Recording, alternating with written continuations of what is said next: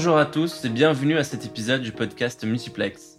Aujourd'hui, nous allons parler d'un sujet qui me tient à cœur et à tout Faber Novel en général, puisque c'est l'un des piliers de notre offre et philosophie, le design. C'est Mathilde Maître, notre directrice design depuis plus de 5 ans, qui va nous en parler, et ce, sous un angle très particulier et absolument crucial aujourd'hui, celui de la responsabilité du designer et concepteur. Bonjour Mathilde, bienvenue, je suis ravi de t'accueillir ce matin. Bonjour Diego, bonjour à tous. Merci de me recevoir. Avec plaisir. Alors pour commencer, je crois que tu as un texte que tu souhaites nous lire qui éclairera nos auditeurs sur le titre euh, intrigant de cet épisode. Faut-il être méchant pour être designer? À présent, tout le monde dit que je suis très méchant. Tous disent que je suis vraiment méchant parce que je suis designer. Tous disent que je ne devrais pas exercer ce métier, que je suis mauvais. Tous disent que si quelqu'un exerce ce métier, c'est au mieux onirique. Tous disent que le designer a comme seul et unique objectif de s'inscrire dans le cycle de production-consommation. Tous disent que le designer ne réfléchit pas à ce qu'est la lutte des classes, qu'il ne sert pas la cause des gens et qu'il travaille au contraire pour le système, et que le système le mange, le digère et ne s'en porte que mieux. Il engraisse même. Tous disent qu'il n'a rien à faire, qu'être designer, serait comme un horrible péché originel et qu'une fois qu'on l'a commis, il est en nous pour toujours. Il me désigne comme le coupable de tout ce qui ne va pas. C'est beau. Qui est cet auteur? L'auteur de ce texte, de ce pamphlet plutôt, est Ettore Sotsas. Il écrit euh, ce texte en 1973.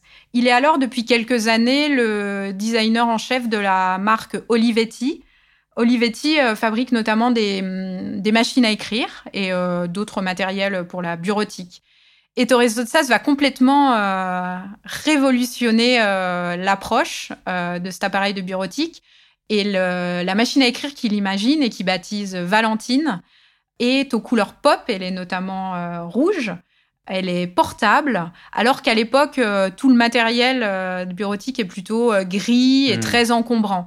Donc, il va jeter un grand coup de pied dans la fourmière avec cet objet plus en phase avec la société des, années 60.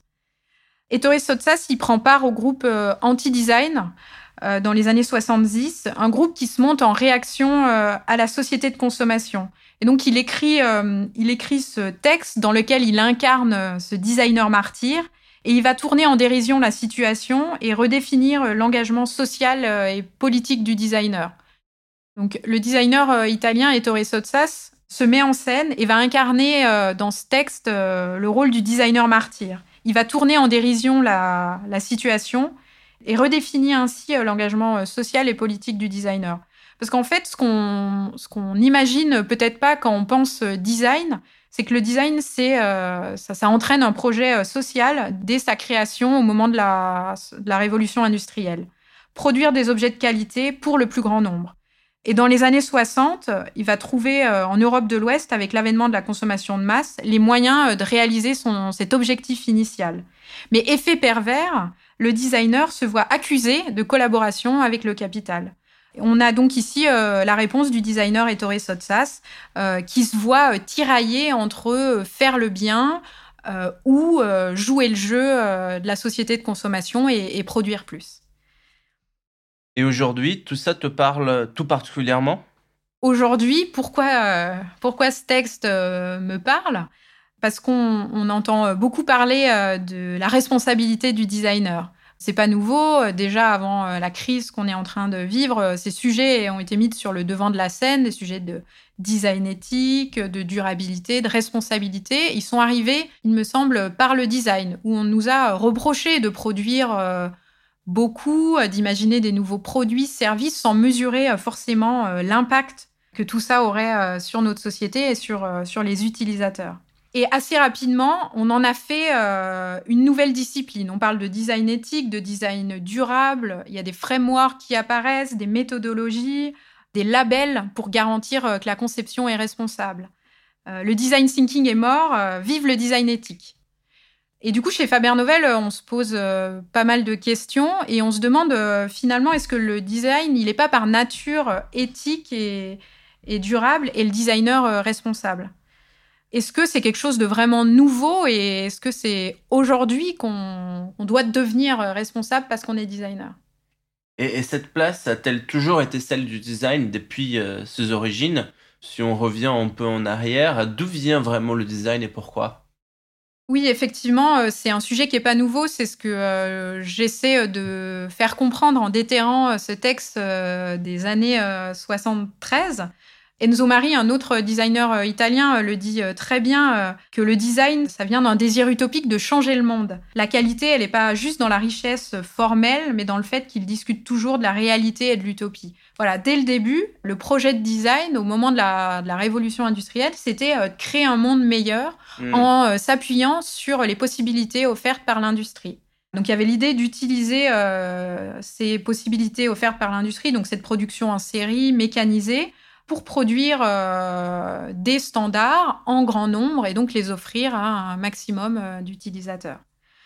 Et en fait, tout ça va s'emballer dans la seconde moitié euh, du XXe siècle et on va même parler d'alliances horribles du design et du capital notamment via euh, un designer assez célèbre, Raymond Lewy, français euh, qui émigre aux États-Unis et qui va travailler avec euh, de nombreuses sociétés pour améliorer leurs produits, les rendre plus beaux. Il est l'auteur de la célèbre, de la célèbre phrase La laideur se vend mal. Et donc, le but du design à cette époque, c'est d'être fidèle au désir des consommateurs. Donc, de faire vraiment du beau pour que ça se vende mieux. C'est là qu'on retrouve ce syndrome du designer qui se sent à la fois complice avec le capitalisme et qui euh, a l'impression de s'éloigner euh, de son idéal de transformation de la société. Donc voilà, il est toujours euh, tiraillé entre tout ça et finalement aujourd'hui, j'ai l'impression qu'on est un peu dans le même questionnement, on a envie d'imaginer des choses meilleures, des nouveaux services, mhm. d'essayer d'innover et en même temps, on est pris au piège de produire toujours plus, d'essayer que ce soit toujours plus innovant, disruptif on est balancé entre ces contradictions de est-ce qu'on doit continuer de faire des choses ou, euh, ou pas. Très clair. Encore une fois, responsable. Est-ce que ça veut dire aussi raisonnable? Je demande car, nos auditeurs le savent, chez Faber Novel, on se pose beaucoup la question aujourd'hui du nouveau raisonnable, de ce qu'il faut revoir dans nos pratiques individuelles et collectives suite à la crise qu'on traverse actuellement. Cyril Var, notre vice-président, nous en parlait dans notre premier épisode. Comment cela s'applique au design? Nouveau raisonnable. Effectivement, c'est un terme euh, que j'ai entendu pour la première fois dans la bouche de Cyril Var euh, alors qu'on était en confinement. Euh, sur le moment, ça m'a perturbé, ça m'a un peu agacé. je comprenais pas pourquoi on, devait, on devait euh, s'ajouter cette notion alors qu'on était euh, confiné, qu'on essayait de continuer à faire des projets, à sortir des choses nouvelles, à avoir des idées euh, folles. Et en même temps, on nous demandait bah, d'être raisonnable, de réfléchir à chaque acte, action qu'on faisait aussi bien individuellement que professionnellement. Donc, je trouvais ça très frustrant en fait. Et, du coup, mm. je me suis dit, mais en, tant que designer, est-ce que ça a encore du sens de continuer d'imaginer des, des, choses? Comment, avec toutes ces contraintes, on peut continuer à être créatif? À se demander euh, comment on allait euh, continuer euh, créer, je me suis dit deux choses. Un, c'est qu'il fallait plutôt prendre ça comme une opportunité de mettre en place un cadre qui soit plus maîtrisé. C'est vrai que ces dernières années, il y avait eu un emballement de l'innovation, de la disruption, avec des outils méthodologiques hyper bien packagés qui permettent à tous d'être designer, de créer en une semaine un service, de le lancer, de le tester, d'avoir des retours utilisateurs, d'itérer, etc. Donc c'était euh, peut-être l'occasion de prendre le temps de se poser, de reconstruire ce cadre de conception qui soit, oui, plus raisonnable, euh, plus maîtrisé. Et pour ça, il y a une approche qui euh, me semblait intéressante, qui n'est pas nouvelle, qui date des années 60, c'est l'approche de la pensée systémique. En fait, ça vient de chercheurs qui étudient la dynamique des systèmes et donc euh, qui euh, essaie de comprendre quelles sont les interactions et les interdépendances entre euh, l'ensemble des parties qui composent un système. Il y a des systèmes très complexes comme les êtres humains, les entreprises, et c'est important de comprendre quelles sont les interactions entre chacun des éléments qui le composent et les répercussions qu'ils vont avoir sur leur environnement. Hmm.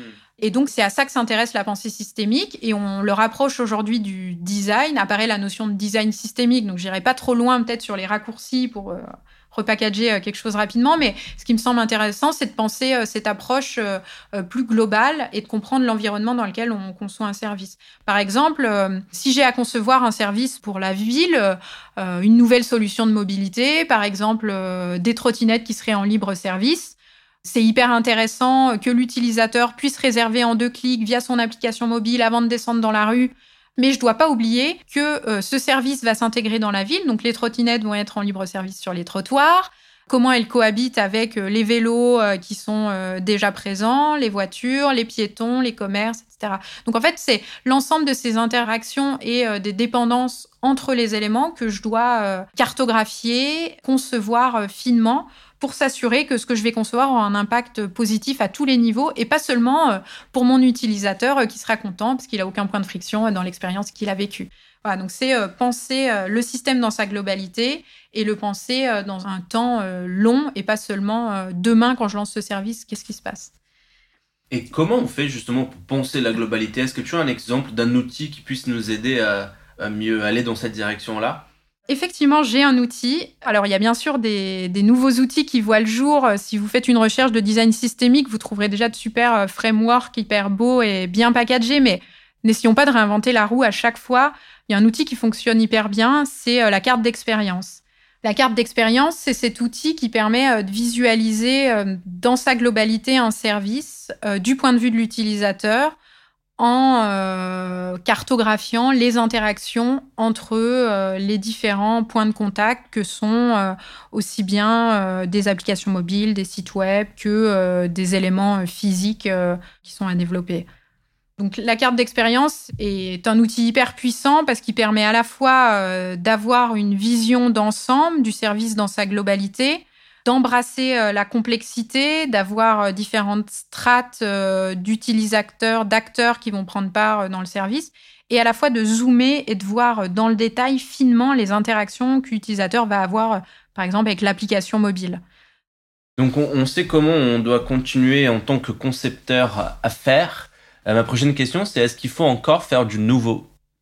Alors, euh, c'est sûr qu'il faut continuer, euh, continuer à faire, il faut continuer à, faire bien. Comme je le disais juste avant, il faut prendre le temps, euh, mhm. accepter qu'il y ait des temps longs dans la conception et que tout ne se fera pas en une semaine, cinq semaines, mais que certains projets, certaines idées ont besoin d'être maturées, d'être testées.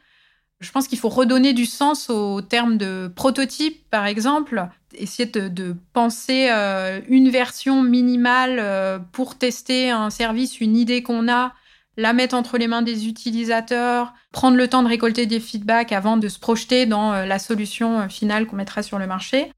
Et le designer, par essence, le design en tout cas, c'est le fait de, faire. Enfin, c'est une des, spécificités du design, de rendre concret des idées un peu folles. En fait, le designer, il est à la fois capable de forger des rêves, euh, des visions euh, qui soient nouvelles et de les rendre concrètes assez rapidement, de leur donner forme, parce que c'est ce qui est important, c'est de pas juste rester dans ces utopies, mais euh, de leur donner du corps et de permettre de les, de les tester.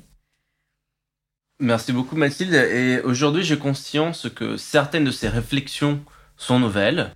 Mais est-ce que tu as des exemples ou des pistes qui vont en ce sens-là? Oui, je me répète peut-être, mais la responsabilité du designer, c'est pas un sujet qui est nouveau. Et même s'il y a eu une accélération de l'innovation, une course effrénée à lancer euh, toujours des services plus nouveaux, entre guillemets, il y a quand même eu plein de choses de bien euh, qui, qui, ont émergé, qui ont été créées, qui ont permis à de nombreux secteurs de simplifier leur façon, par exemple, de traiter des patients, si on parle du domaine de la santé, de se déplacer euh, dans la ville. Euh. Cette crise, ce qu'elle euh, ce qu'elle montre, ce qu'elle fait émerger, qui me semble aussi intéressant, c'est cette importance du, du, collectif. Le fait qu'on ne crée pas tout seul, mais on a besoin une idée, de la faire challenger, de la faire évoluer en discutant avec d'autres personnes. Pour faire un projet, voilà, il faut se confronter aux autres, il faut aller s'inspirer, il faut donc travailler seul chez toi, ça a dû être difficile. Oui, ça a été euh, ça a été assez difficile pour être honnête. C'est pas ma période la plus euh, la plus créative. Euh, en fait, ça montrait rapidement ses, ses limites. C'est difficile via un Zoom ou un Hangout de se challenger, de rebondir sur les idées d'un autre. Donc on, avait, je pense, euh, ce besoin de recréer euh, ces, discussions ensemble. On était mhm. assez contents chez Faber Noël de remettre un pied au bureau pour euh, retrouver, retrouver ça. Parce qu'on ressentait ce besoin de collectif chez les gens qui nous entouraient. On a lancé avec Thomas Bory une initiative qu'on a appelée un mètre de distance, On a proposé à des designers de réfléchir à ce nouveau geste barrière, quel mètre de distance, et aux répercussions qu'il y aurait dans nos bureaux. Quels nouveaux objets vont voir le jour, comment on, on redessine l'espace. Donc des designers euh, qui ont euh, travaillé ensemble euh, pour faire émerger des idées que je vous invite à découvrir sur le site 1 mètre de distance.worker.com. Merci beaucoup encore une fois Mathilde. Alors la dernière question qui tue, finalement, est-ce que les designers sont méchants? Oui, les designers sont très méchants. Ils sont méchants parce que parce qu'en fait, ils, sont, ils vont être un peu le poil à gratter dans les projets. Les designers, ils sont là pour euh, apporter des idées nouvelles, mhm. euh, pour prendre position sur des sujets, prendre position euh, peut-être à l'inverse de ce qu'on peut attendre. C'est comme ça qu'on crée des visions nouvelles, des utopies, des rêves, et qu'ensuite, ce qui est important, on leur, donne, on leur donne forme, on leur donne corps. Merci beaucoup, Mathilde. Merci, Diego. C'est la fin de l'épisode d'aujourd'hui. Merci de nous avoir écoutés.